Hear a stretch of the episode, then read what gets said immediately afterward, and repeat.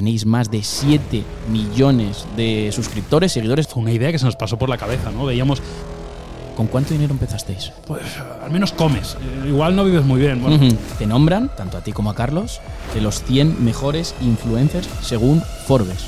Y al registrar la marca recibimos una carta de Google diciendo que, que mejor que no lo hiciéramos. ¿En qué momento vosotros visteis que esto iba para arriba? Teníamos todo para fracasar. ¿Cuánto dinero os paga una marca por hacer una review? Pero la verdad que esto lo sabe poca gente. Fue uno de los El canal de topes de gama Plus y el canal de topes de gama, tú ya no sales.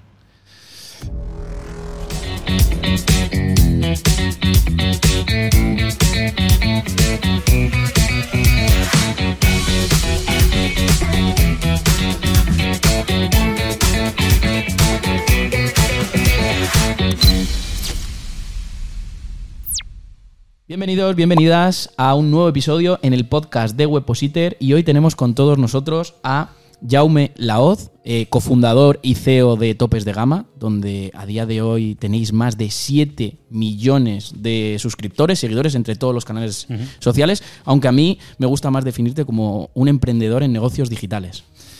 Bueno, muy buenas Luis. Antes que nada, mil gracias por invitarme. La verdad que estoy encantado. Yo soy fan de este podcast, a pesar de que lleve solo dos episodios. Ya me vi el primero y me, y me encantó. Así que, oye, me hace especial ilusión estar aquí. Y sí, como dices, yo junto con mi socio Carlos Santangracia fundé Topes de Gama. Y, creo que es un- una buena forma de decirlo. Yo me considero un emprendedor, ¿no? Yo he sido eh, comunicador. Luego hablaremos que ahora comunico menos que antes, ¿no? Pero ya, hablaremos de eso más adelante. Pero me he dedicado a la comunicación. Pero sí que es verdad que yo en mi interior tengo la sensación que lo que más me apasiona, divierte y, y creo que se me da razonablemente bien es el emprendimiento, ¿no? Tratar de coger una idea, convertirla en un proyecto que sea mm, sostenible, eh, rentable y que crezca lo máximo posible. Empezamos porque tenemos un montón de cosas y curiosidades que contar Venga. sobre ti, sobre tus negocios, etcétera, etcétera. Vamos a ello. ¿Verás tú? Comenzamos. Pues vamos a empezar como siempre con la primera sección, camino hacia el éxito y mentalidad. Y, pero antes vamos con algunas curiosidades eh, sobre Jaume que me han llamado mucho la atención. Eras informático y trabajabas en una empresa de química. Correcto. Eh, 2012-2013. Tú ya ahí tenías conocimientos de, de- de marketing digital.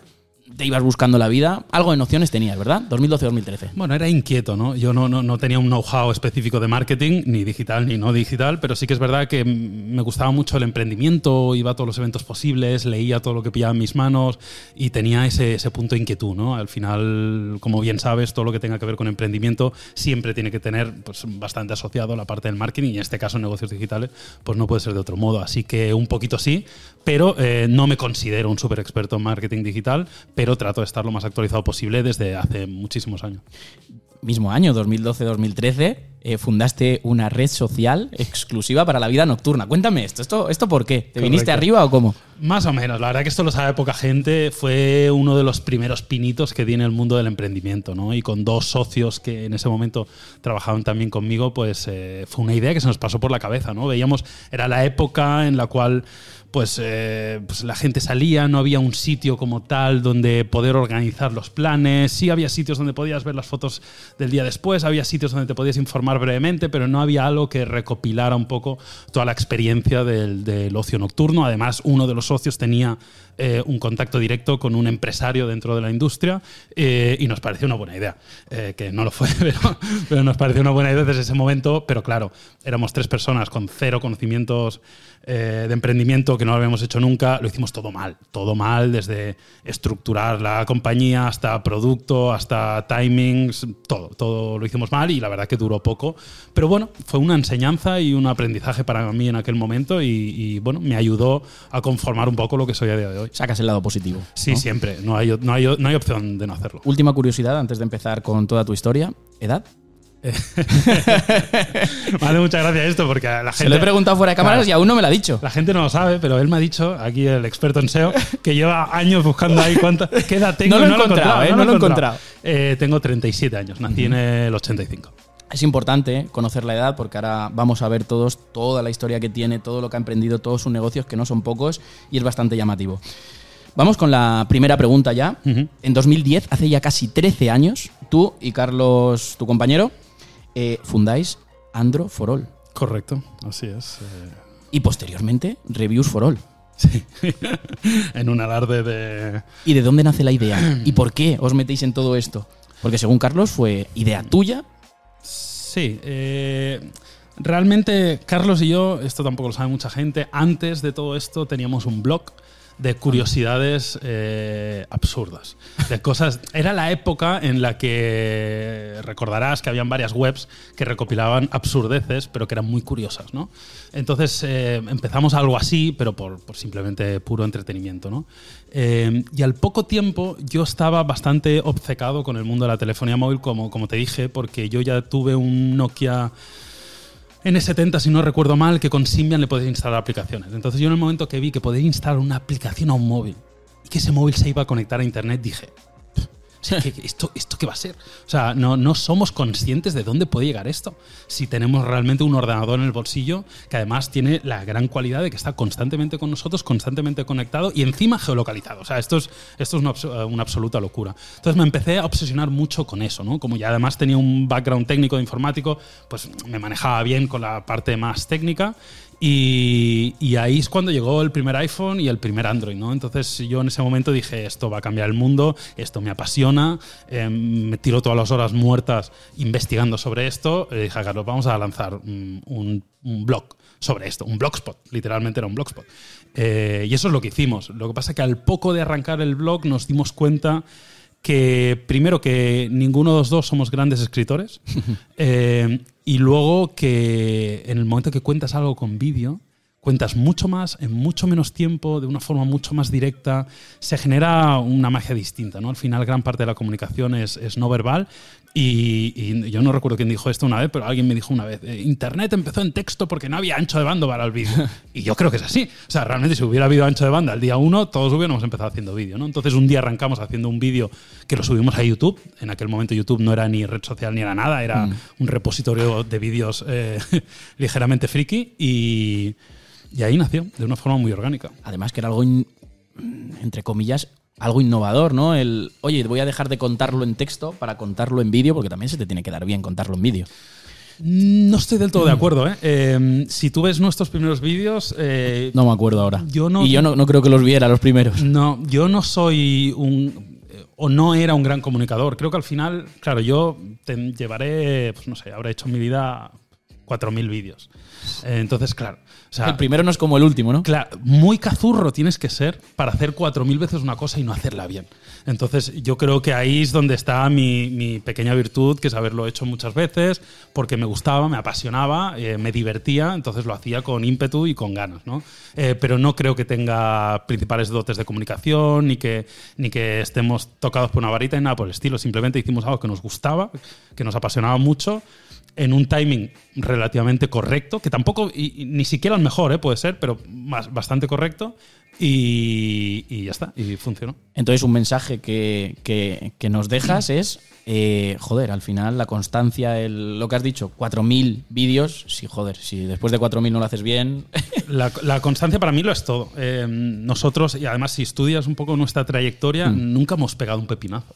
O sea, hay, hay muchos creadores de contenido que tienen pues, claros hitos que les catapultaron a la fama y luego a partir de ahí pues siguen construyendo su legado. Nosotros y más no. a día de hoy, con TikTok, Claro. que te potencia. Y... Efectivamente, nosotros no, nunca. Nosotros siempre hemos ido creciendo de forma orgánica, un poquito, un poquito, por ir haciendo, ir creciendo. Hombre, hay ligeras variaciones, obviamente, pero, pero para nosotros la constancia ha sido clave y yo, por lo que veo muchas veces en personas cercanas y demás, creo que es una de las cosas que falta muchas ocasiones, eh, la perseverancia. Ujú. La gente quiere las cosas para ya, para ayer. Sí, a ver, yo lo entiendo, ¿eh? todos queremos las cosas, yo también quiero las cosas para ayer, pero yo creo que hay que ser consciente que para algunas cosas no funciona así. Entonces, eh, el, el mensaje siempre es el mismo. Eh, haz algo que disfrutes mucho, porque es que lo vas a hacer muchas veces.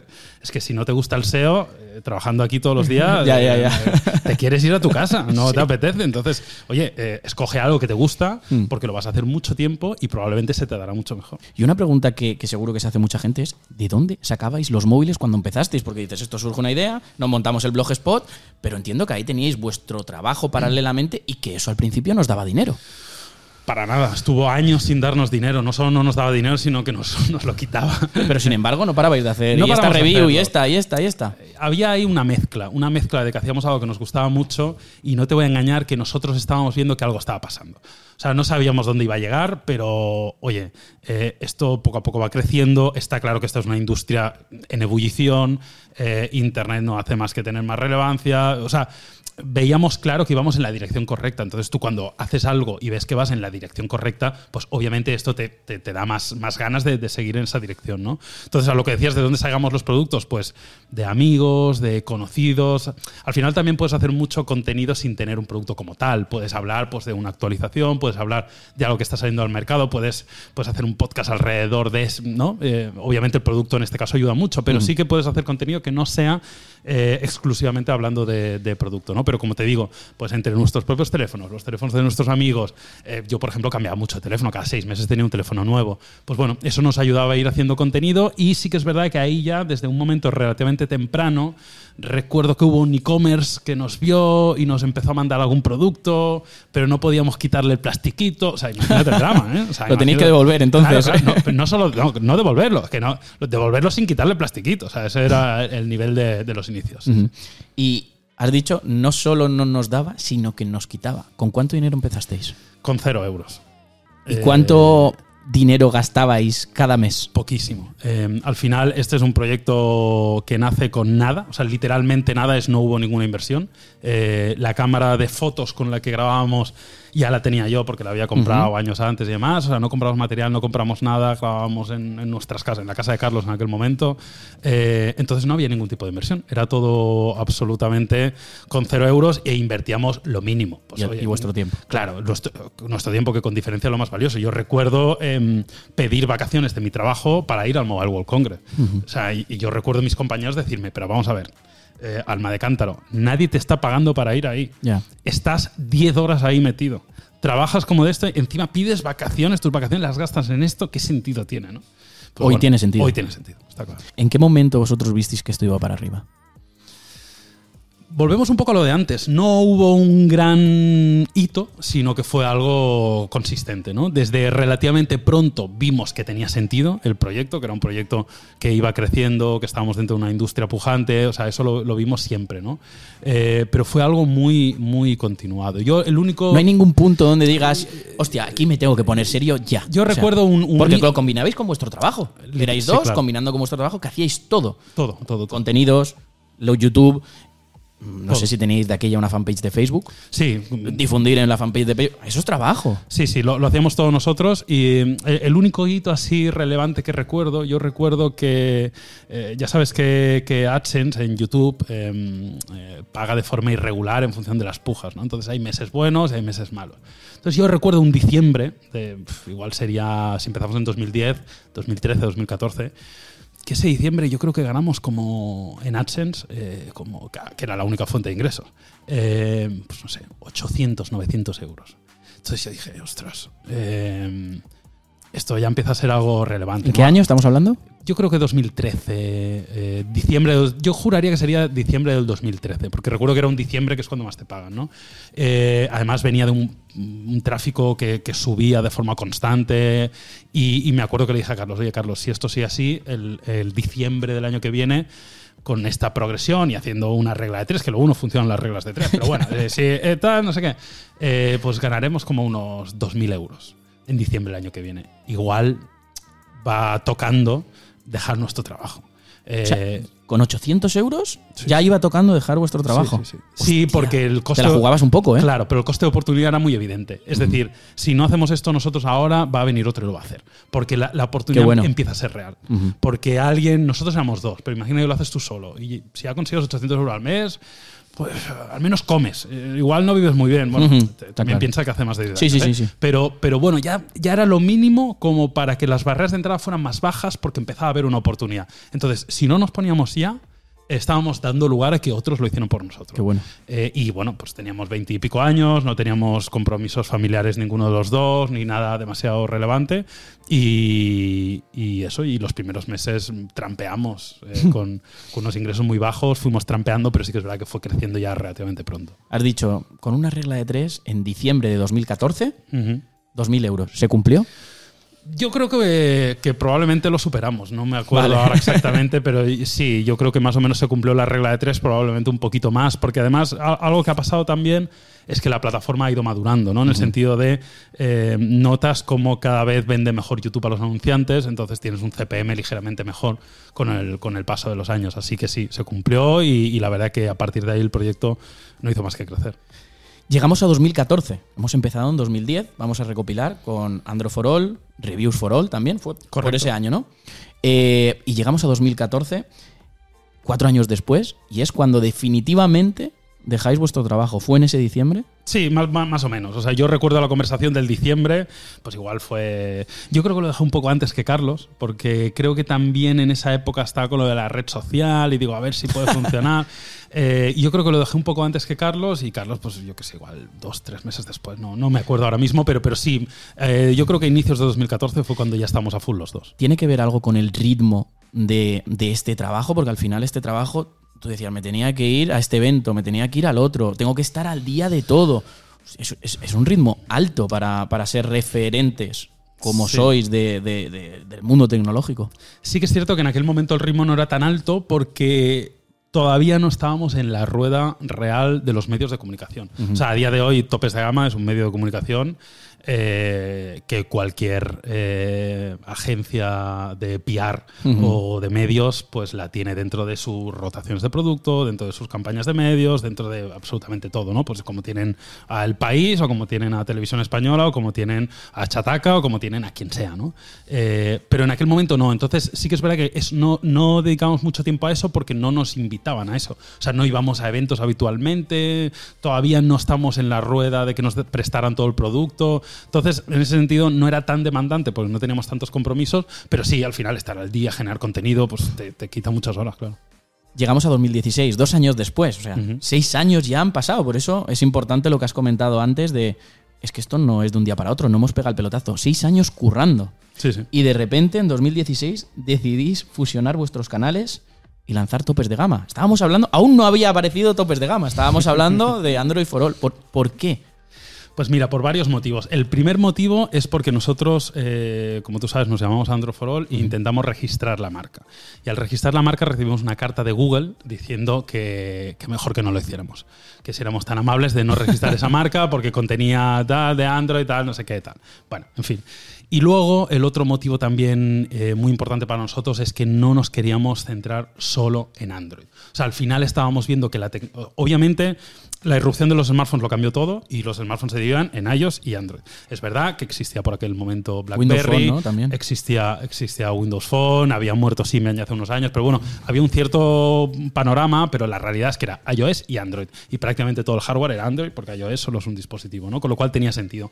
Pero estaban pasando, empezando a pasar muchas cosas, se se intuía el IoT a la vuelta de la esquina, se intuía la realidad virtual, se intuía las televisiones conectadas, que en aquel momento no eran muy conectadas. Entonces estábamos viendo que la tecnología no era Android, era muchísimo más que Android. ¿no? Entonces eh, creíamos que era un buen momento, aprovechando eso que sucedió, que no, no, nos permitió registrar la marca, que para nosotros era importante, pues aprovechamos y dijimos, oye, igual ahora es el momento para hacer un rebranding y coger una marca que no esté atada a un sistema operativo o que no represente solo algo eh, tan concreto, sino que sea algo mucho más global. Además, eh, topes de gama era algo que ya usábamos nosotros, eh, la gente nos lo decía, decíamos, oh, este móvil es tope de gama. Y de hecho, hacíamos este gesto y tal, y la gente le daba mucha atención y ya era algo Vox Populi, ¿no? Y en alguna presentación de algún móvil y de dispositivos, la, eh, o sea, la propia empresa también lo decía, este es nuestro top de gama o algo así, ¿no? Claro, eh, el tema es que al final, tope de gama es un es algo que se utiliza en el sector se utiliza para un coche. Tú, oye, uh -huh. pues la gama más alta, el clase S de Mercedes, el tope de gama de Mercedes. Uh -huh. Pues nosotros también jugamos un poco con eso.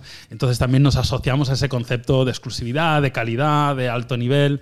Y, y yo creo que estuvo bien tirado y la verdad que funcionó bien. Entonces, podríamos decir que Google os empujó a tomar una buena decisión de negocio. Sí, sí, claramente. Totalmente, o sea, ¿no? Yo creo que fue muy positivo para nosotros. Eh, es ese momento ligeramente traumático de tal, los comentarios, pero bueno, ¿qué habéis hecho? Lo típico, ¿no?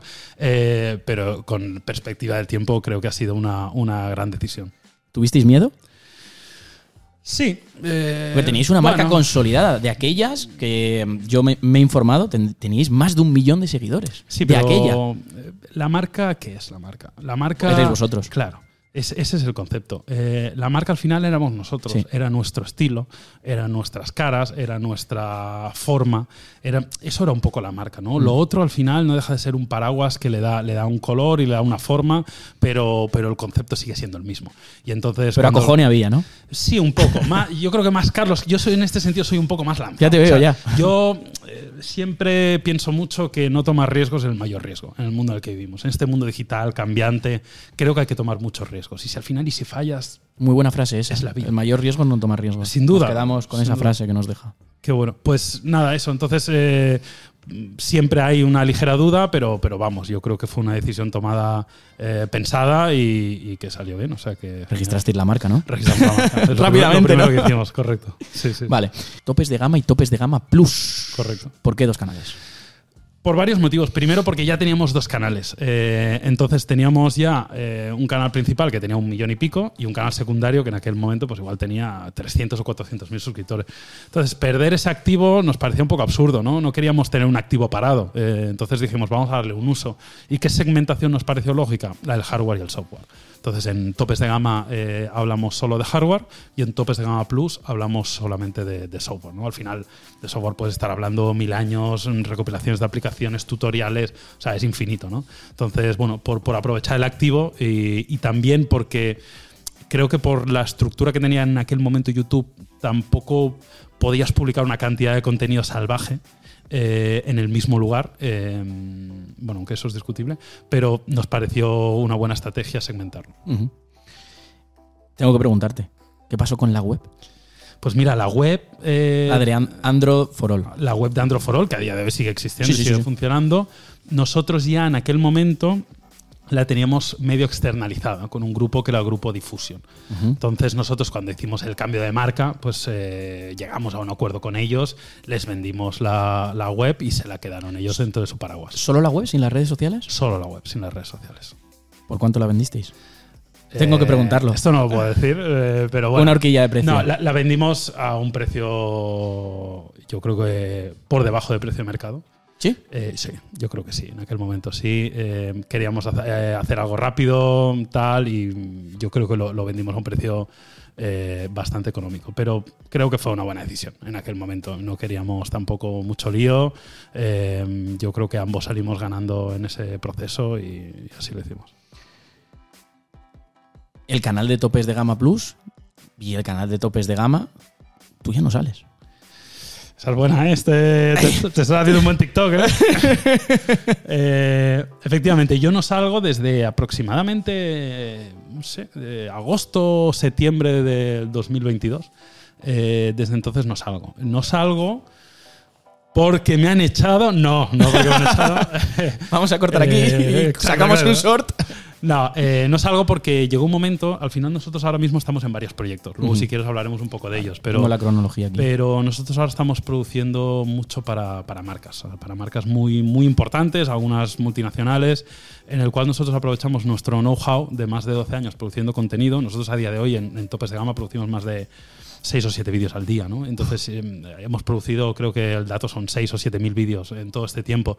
Entonces tenemos un know-how muy bueno de cómo producir de una forma muy eficiente, con el lenguaje eh, de las redes sociales, de una forma eh, que dé rédito sin tener un coste enorme, etcétera, etcétera. Entonces, esto es una línea de negocio que arrancamos no hace demasiado, hace eh, menos de dos años y que nos está funcionando muy bien. Entonces, como está funcionando muy bien, yo creo que requería especial atención, estar encima, buscar nuevos clientes, atender lo mejor posible a los clientes actuales, etcétera, etcétera. Entonces, mi labor a día de hoy es principalmente estar más en esa parte, la parte de, de producción de contenidos, de agencia, productora, llámale como quieras, eh, y luego también con la parte del equipo de esports, que, que tenemos un equipo de Sim Racing, que también es un proyecto que tiene muy buena pinta y que creo que, que tiene mucho recorrido por delante. Entonces mi tiempo lo divido ahí. Entonces yo llego un momento que le dije, oye Carlos, mira, eh, eh, si queremos que esto funcione, eh, tenemos que dividir en este sentido las tareas. Entonces yo me encargo de esto, tú sigues llevando topes de gama, que, que sabes más que de sobra cómo lo tienes que hacer, lo estás haciendo genial, Hmm. y, y ya está, porque sobre todo a nivel, yo creo, sobre todo a nivel mental, la carga de estar pensando en otras cosas no te permite avanzar del mismo modo. A mí, yo he notado cómo he evolucionado mucho y creo que los proyectos en los que estoy involucrado evolucionan mucho mejor desde que no tengo la carga psicológica de tener que pensar en otra cosa. Nos hemos ido a 2022 para conocer un poco esta parte de, de Yauma, pero volvamos, estábamos en 2016, nos vamos a 2019, Caran Black. ¿Qué es esto? La pandemia. eh, medio pues- de motor nacido, yo tengo aquí medio de motor nacido en redes sociales, vosotros sois los fundadores, topes Obvio, de gama, Así es. y os funciona muy bien en Instagram y TikTok. Sí, estamos muy contentos. La verdad que, mira, lo que pasó es eh, que nosotros veíamos una oportunidad muy grande. Al final, en la industria de los medios de comunicación, eh, el sector del motor, nosotros veíamos que estaba un paso por detrás del tecnológico. En el sentido de, pues yo qué sé, por ejemplo, en motor todavía había papel. Cosa que en tecnología ya no quedaban revistas de papel, pero en motor quedaban. Eh, en motor habían webs, pero no había nadie haciendo contenidos especialmente buenos en redes sociales. ¿no? Entonces veíamos una oportunidad, teníamos una persona que era la persona indicada, que es Mario Raiz, que lleva más de 10 años en el sector y es un creador de contenido 100% redes sociales y que yo creo que no estaba desempeñando ese papel eh, en el lugar donde trabajaba y nosotros decidimos darle la oportunidad, decimos, oye, si te vienes con nosotros vas a poder hacer lo que más te gusta y vamos a desarrollar esto. Y bueno, pues en estos tres años que llevamos aproximadamente con el proyecto, pues yo creo que especialmente en TikTok y en Instagram somos top 2, top 3 de España en motor. Sí, sí. Os va muy bien ahí. Seguimos, septiembre de 2020. Por eso era importante conocer la edad, porque fijaros todos los proyectos que lleva en marcha y todo lo que ha hecho. Eh, septiembre de 2020, comprar smartphone.com, un comparador de dispositivos. Correcto, sí, sí. Más tiempo, decís, Sí. me sobra tiempo, vamos a montar más cosas. Yo creo que la pandemia nos hizo pensar mucho, Ya, ya, ¿no? ya. Y cuando piensas mucho, al final surgen ideas, ¿no? Sí, esto al final responde a, a algo que nosotros creíamos que nos faltaba un poco. Nosotros, por nuestra parte, estábamos dando contenido, recomendaciones, información, eh, pero no estábamos muy centrados en dónde comprarlo ni a qué precio comprarlo. Nosotros, oye, pues hemos analizado este dispositivo, nos parece que está bastante bien, dejamos el enlace de Amazon, que también forma parte de nuestra de nuestro modo de negocio y ya está, ¿no? Pero sí que es verdad que nos dimos cuenta que empezaban a ver, bueno, pues estaban pasando cosas, conocimos a una persona que es muy buena en, en afiliación, que tenía mucha experiencia y que además tenía muy buenos contactos con, con- China especialmente, con los AliExpress y compañía, entonces podíamos tener un contacto directo con ellos. Dijimos, oye, pues mira, vamos a montar este proyecto que por un lado coge cosas de, de- nuestro contenido, ¿no? ayuda con el contenido que ya hacemos, pero a su vez recomendamos en base a precio, incluso podemos negociar directamente con el retailer o con el e-commerce o con quien sea, que pueda haber códigos especiales para tener mejores ofertas, etcétera, etcétera.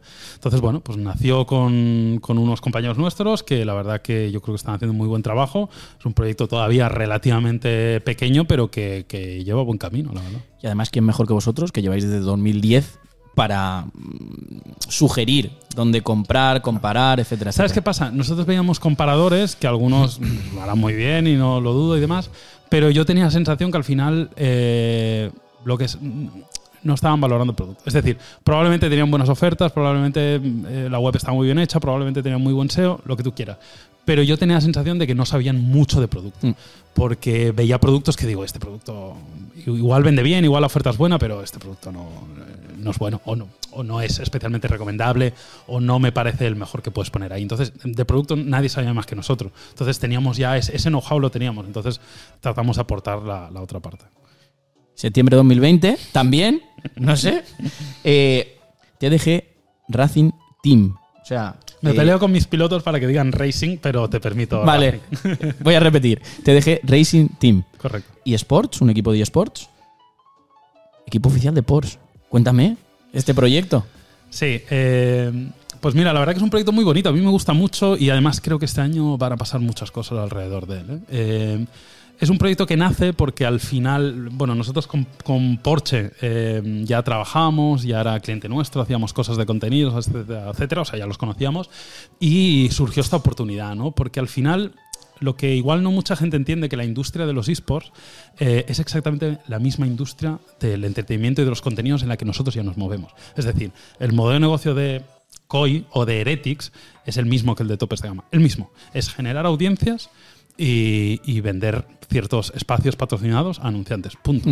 Entonces es un modo de negocio que conocemos, que nos sentimos cómodos y que sabemos crear estas audiencias. Si a esto le sumas que ya teníamos sinergias con Porsche, que además tenemos un medio de motor y demás, pues no- nos pareció que era una, una gran idea. ¿no?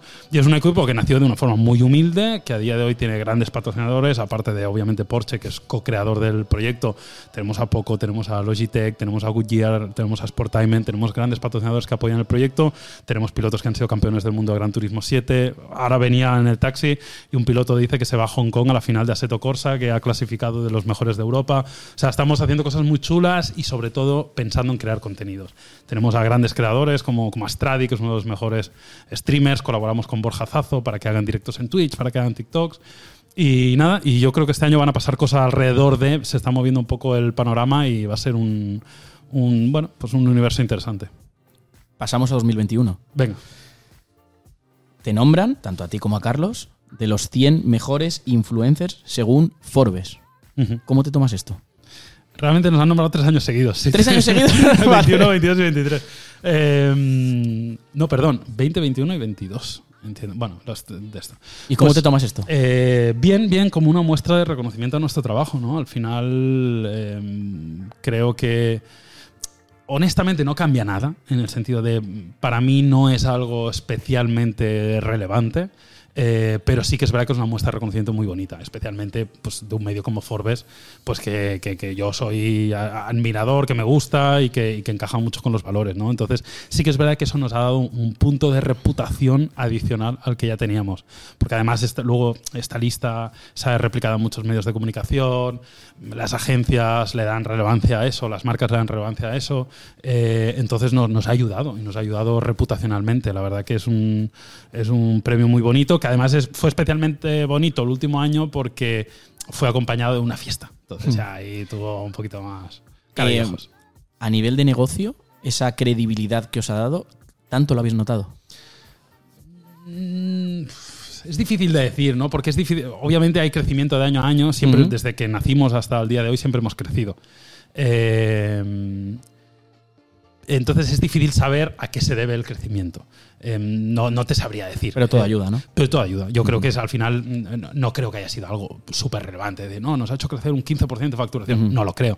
Eh, pero al final no deja de ser credibilidad, no deja de ser eh, comunicación. Se habla más de ti, tienes más relevancia. Pues bueno, pues supongo que todo suma. Y se habla de- bien, de- se habla más de ti bien. Se habla, se habla bien, se habla bien. Sí, sí, sí, afortunadamente. Hemos hablado de todos tus negocios, pero no hemos hablado de ti. Quería dejar un espacio. 186.000 seguidores en Twitter. Estás creciendo en Instagram.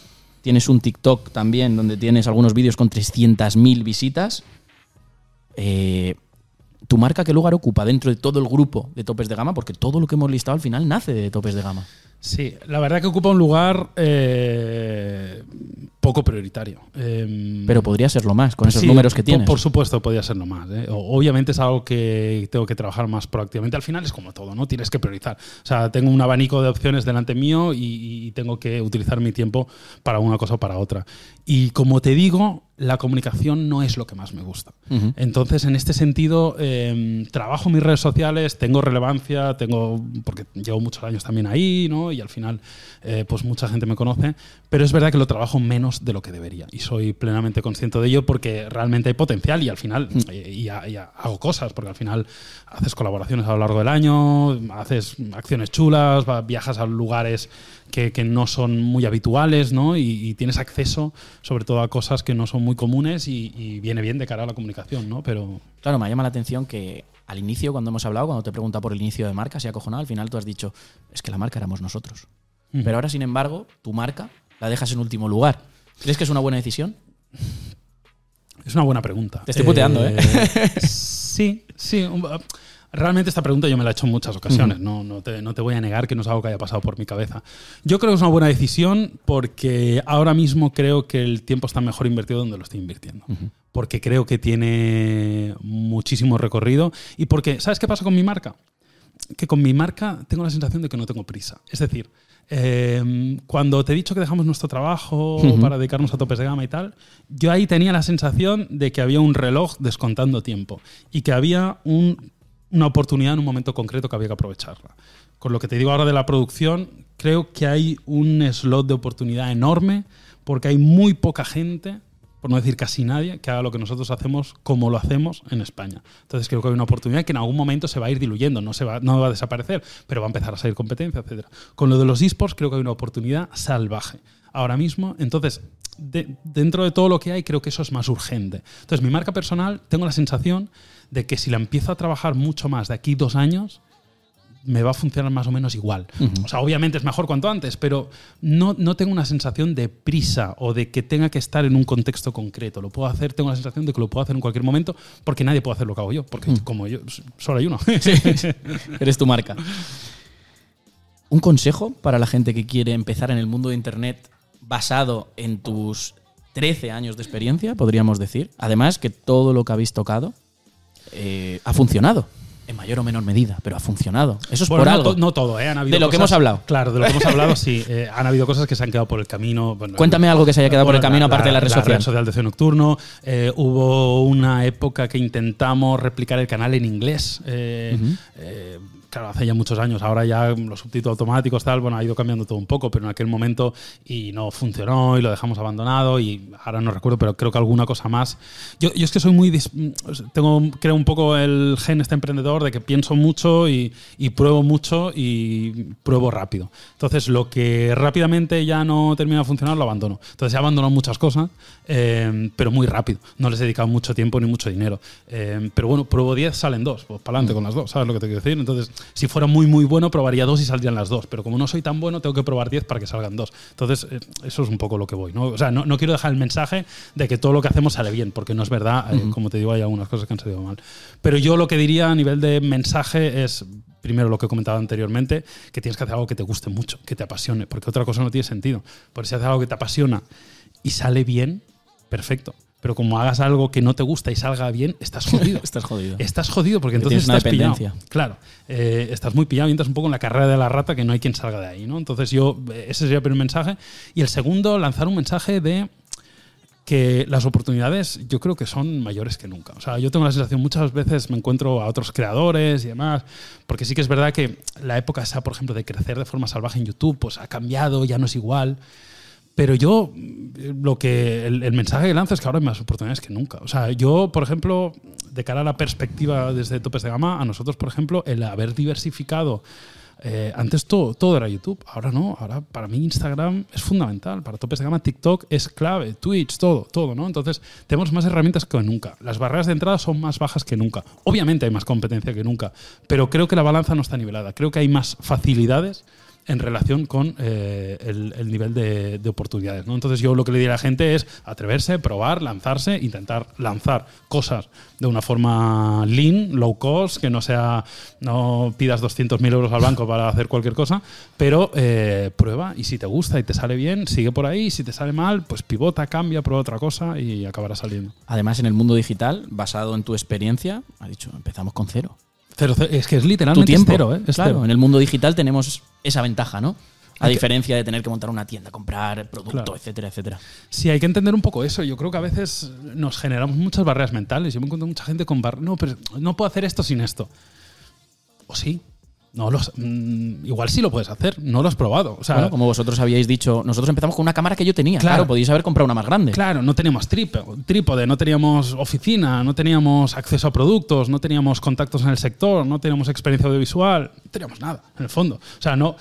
Si, si, hubiéramos ido en ese momento a una casa de apuesta, eh, hubieran dado 10.000 euros a que fracasábamos. O sea, teníamos todo para fracasar porque no, teníamos ni experiencia, ni know-how, ni, material, no teníamos nada, ¿no? Pero eh, había una oportunidad, teníamos ganas y fuimos mm, sorteando los obstáculos. Al final se trata de un poco de ir, van saliendo fuegos y los vas apagando y lo haces del mejor modo posible. ¿Tu peor momento como emprendedor?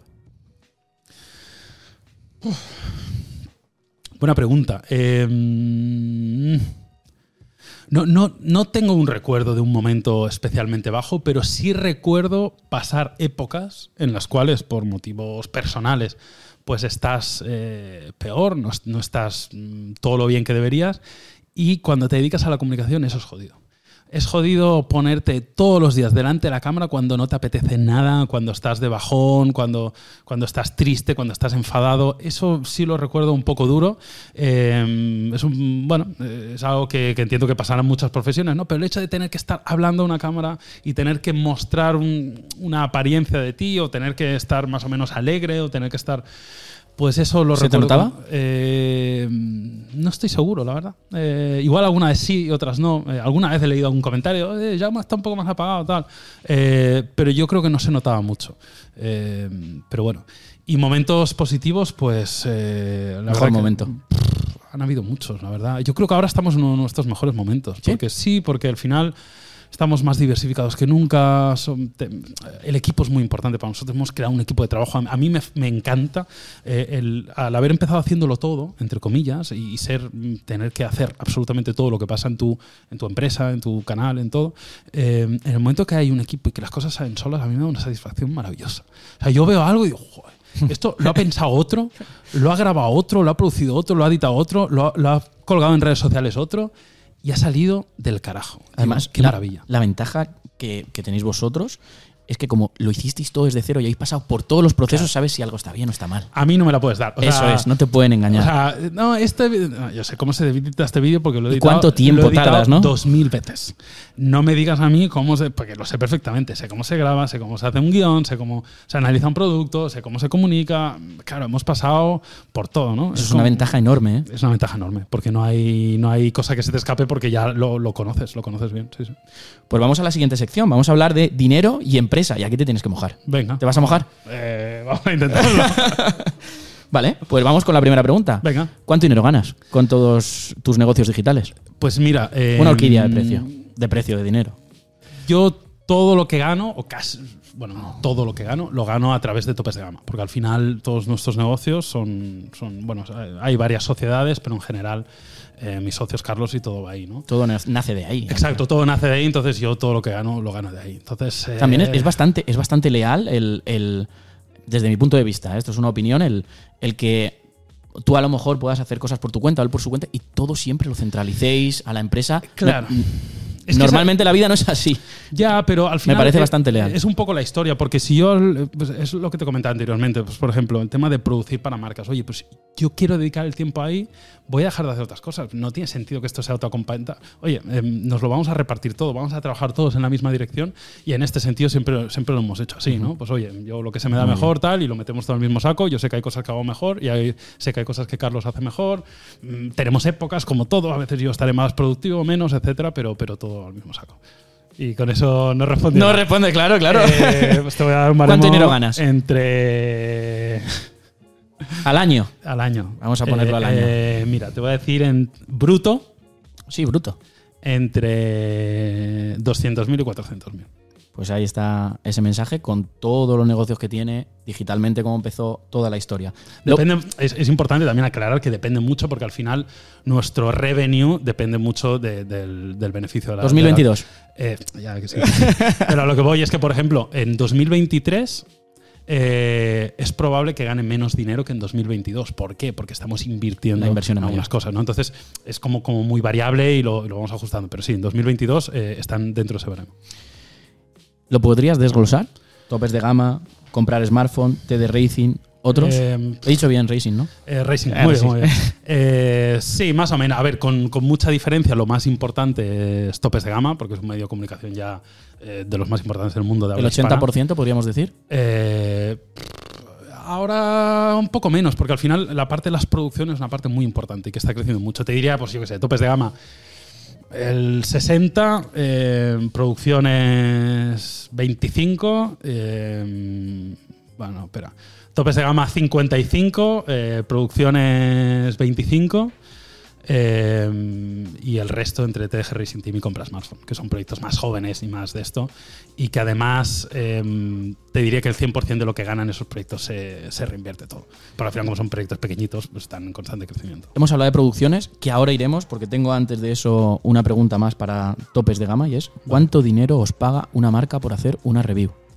Pues depende, mira, esto es bastante interesante, eh, porque durante mucho tiempo nosotros hemos cobrado un fee, eh, bueno, para empezar hay que aclarar varias cosas. Primero, a nosotros no nos paga una marca por hacer una review, nos paga por hacer un contenido. Y esto es importante detallarlo porque mucha gente que se lleva a engaño. Nosotros no analizamos un producto porque nos han pagado.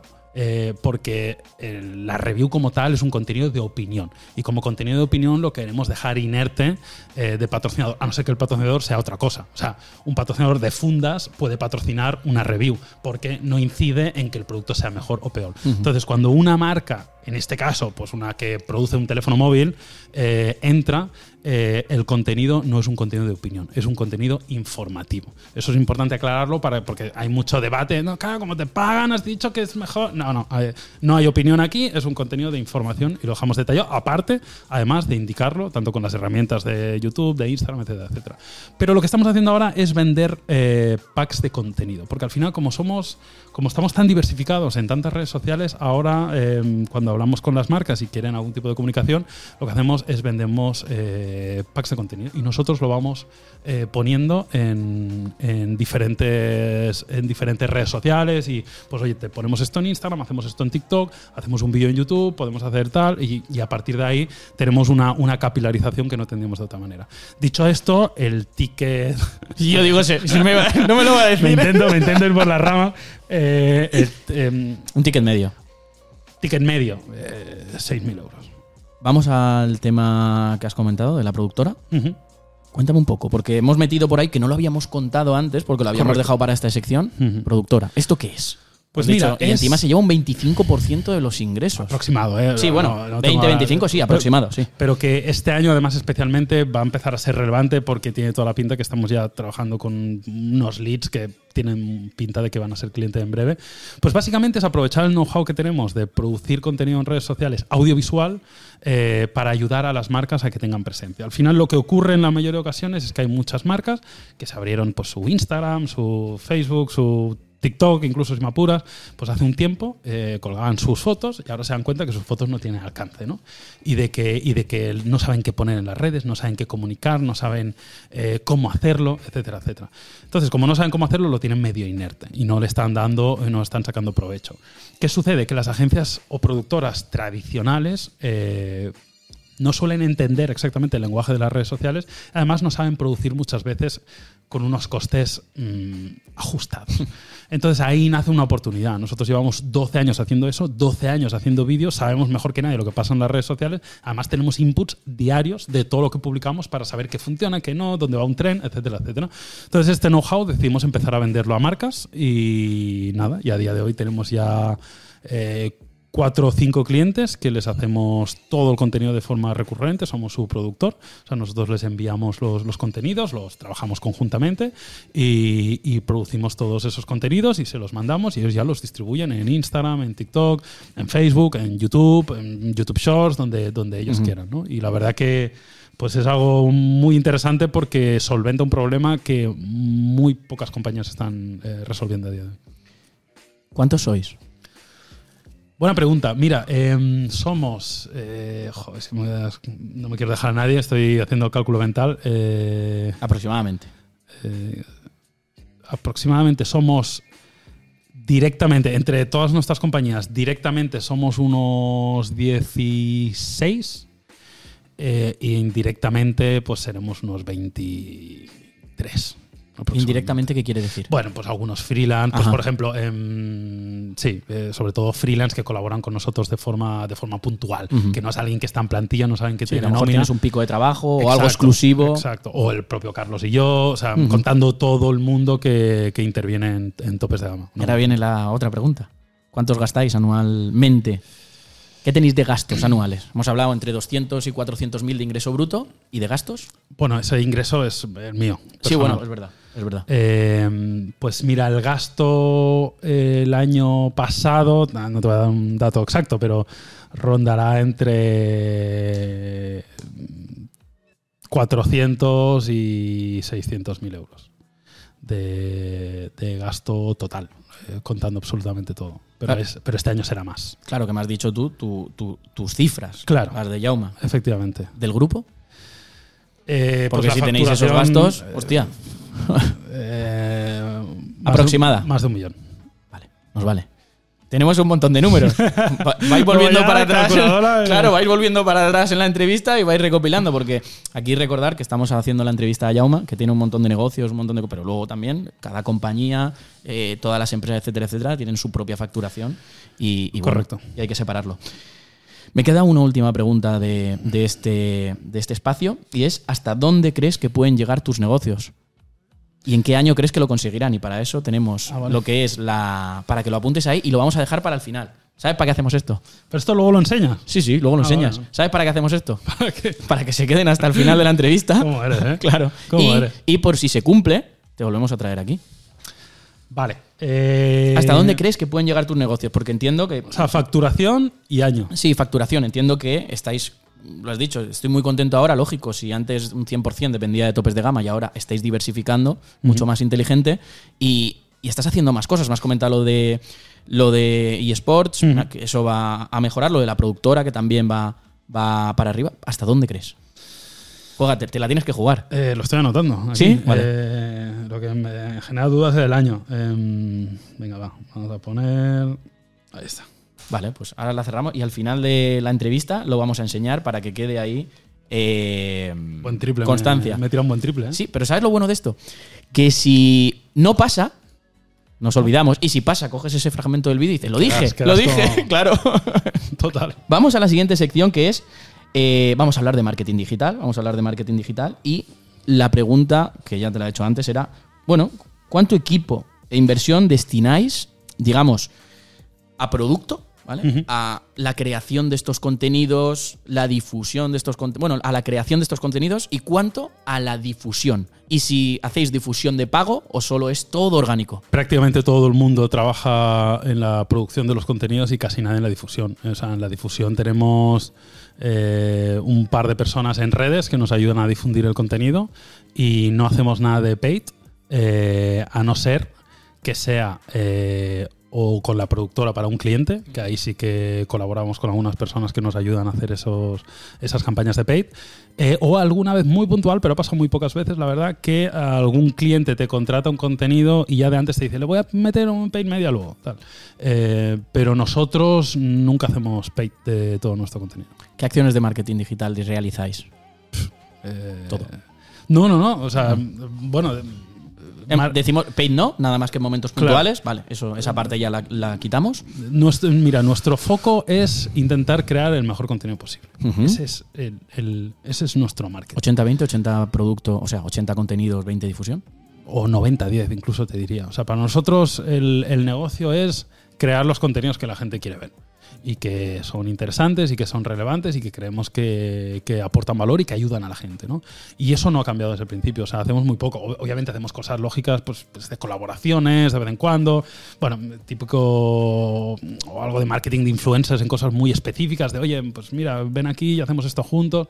Pero cosas muy, muy, muy aisladas. La verdad que estamos muy enfocados en crear contenido. Siempre hemos creído que el contenido es el rey. Sabemos la relevancia de, de- de estos aspectos. Pero para nosotros lo más importante es crear el mejor contenido posible. Email marketing no hacéis, no tenéis newsletter, Nada. Cero.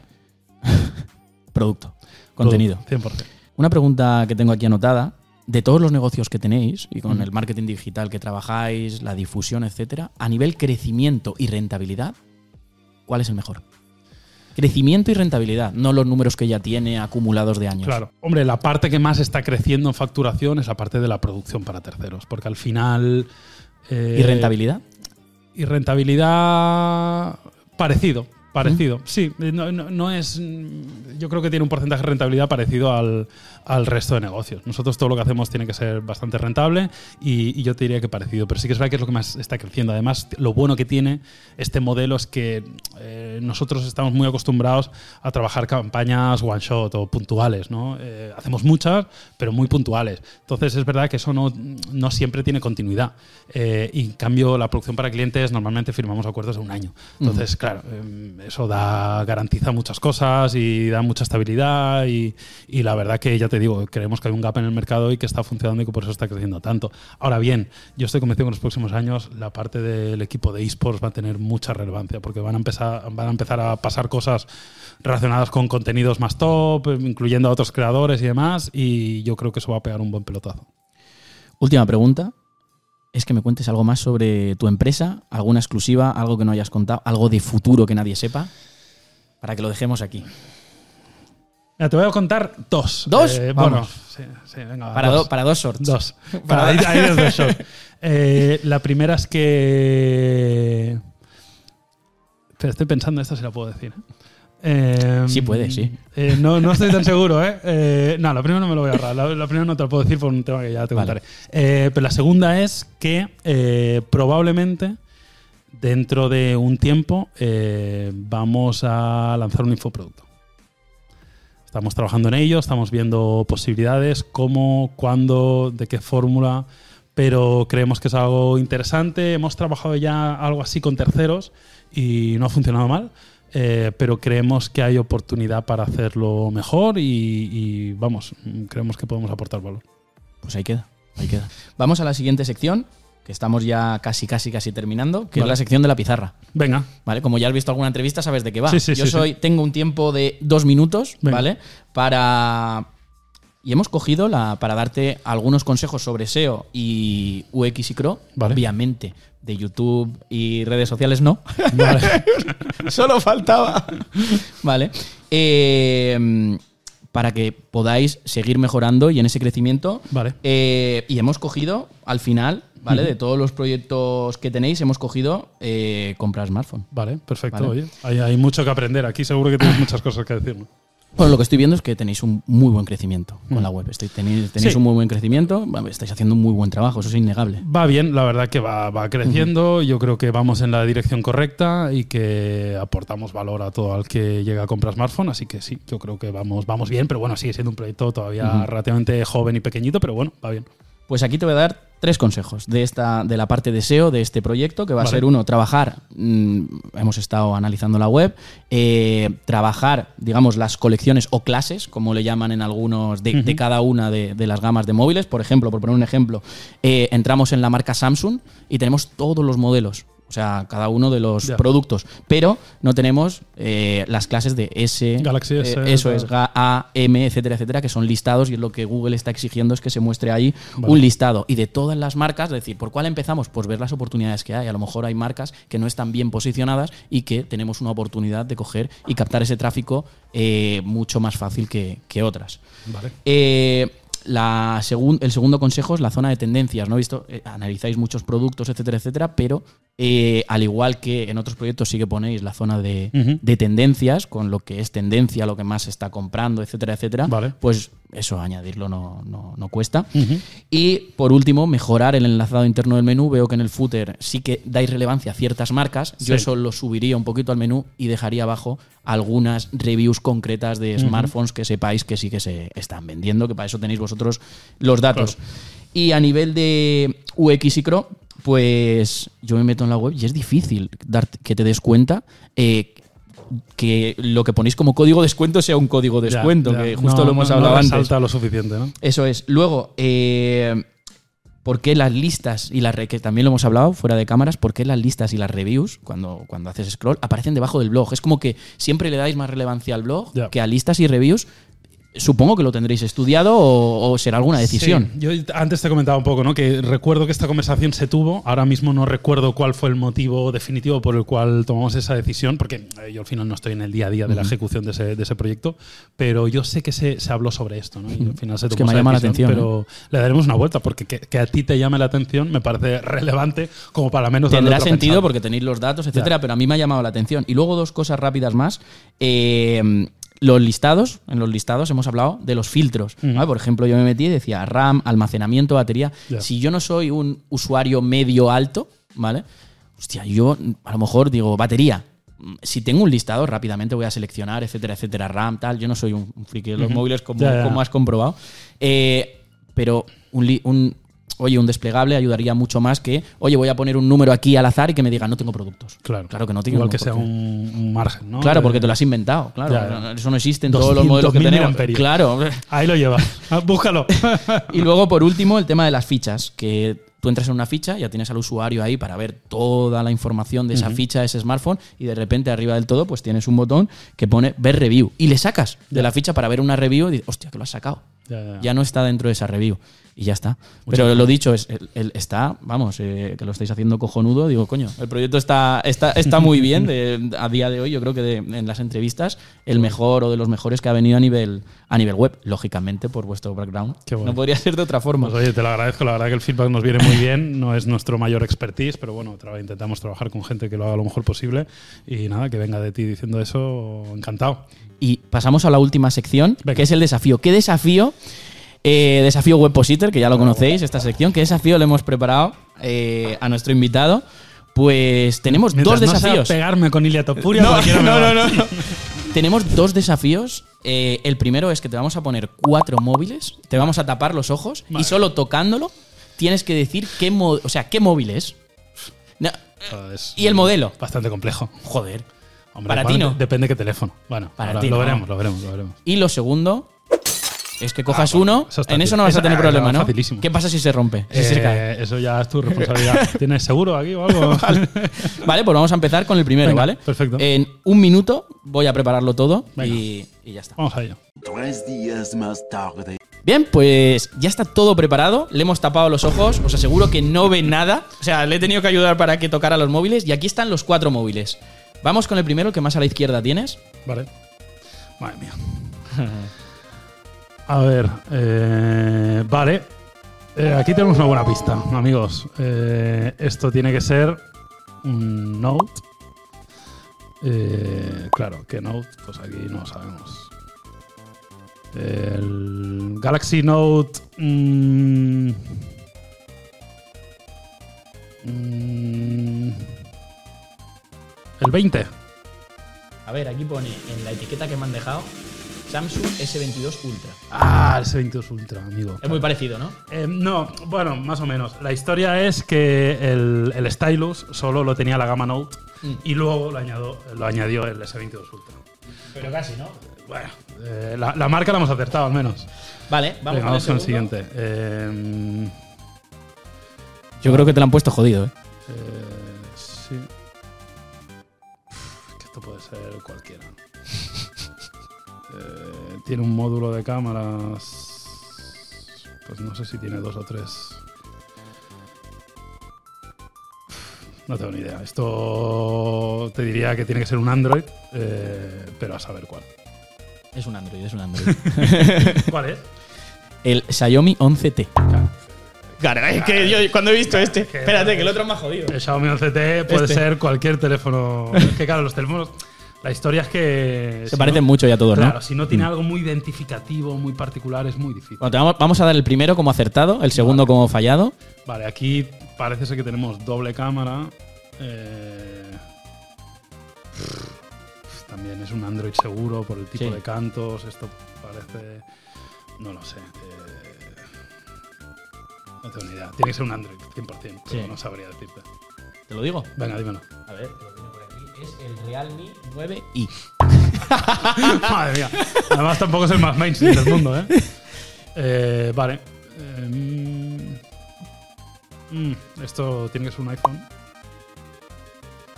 Eh, tiene dos cámaras. Es relativamente pequeño.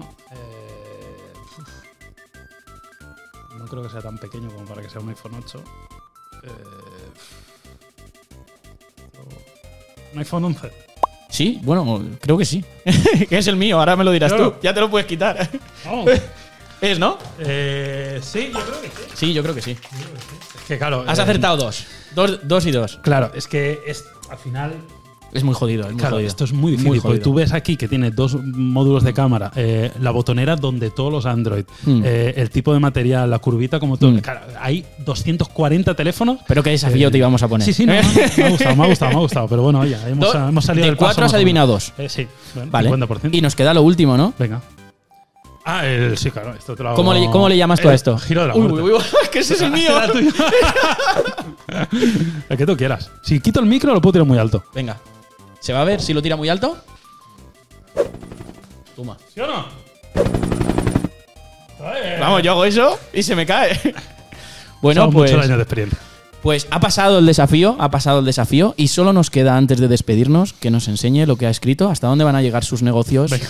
y en qué año. Ojo, que lo eh. enseñe a la cámara. ¿A qué cámara lo tiene que enseñar? Ahí. Este no soy yo. No. Ese. ¿Se Ahí lo ve? lleváis. Buen triple. Ahí queda la prueba. ¿Es un triple? Hombre, es un poco triple, claro. ¿Y, y qué cifras hemos puesto? Eh, 15 millones. 15 Do- millones. 2029. En 2029. Oh, Hostia, te has ido lejos. Bueno, oye, Eh, me te has ido lejos. dar margen, me 15 quiero- millones en O sea, 2029. hay cosas que requieren recorrido. Vale, vale, ¿no? vale, vale, vale. ¿Qué te he dicho al principio? Sí, sí, sí, Que cierto, no hay cierto, que correr, cierto, que las cosas con calma. Que hay que... Cierto. Además, ¿sabes quién puso, quién dijo el mismo consejo que tú, que lo has mencionado, Ilia? Y puso un ejemplo de de igual forma que para tener un hijo una mujer eh, se tiene que quedar embarazada durante nueve meses y no puedes acortar Claro, esos no. plazos, pues esto pasa exactamente lo mismo. Sí, sí, totalmente. Así que nada, nos quedamos con esas cifras. Eh, yo me lo he pasado pipa, espero que Yo tú también. también. Sí, sí. Agradecerte que hayas venido a este podcast de manera totalmente desinteresada. Y Nadie me ha obligado, nadie, nadie me ha pagado, nadie me ha disparado. exacto, o sea, exacto. Y, y nada, nos vemos en el siguiente video podcast. bueno, bueno, gracias. Chao, chao. Chao.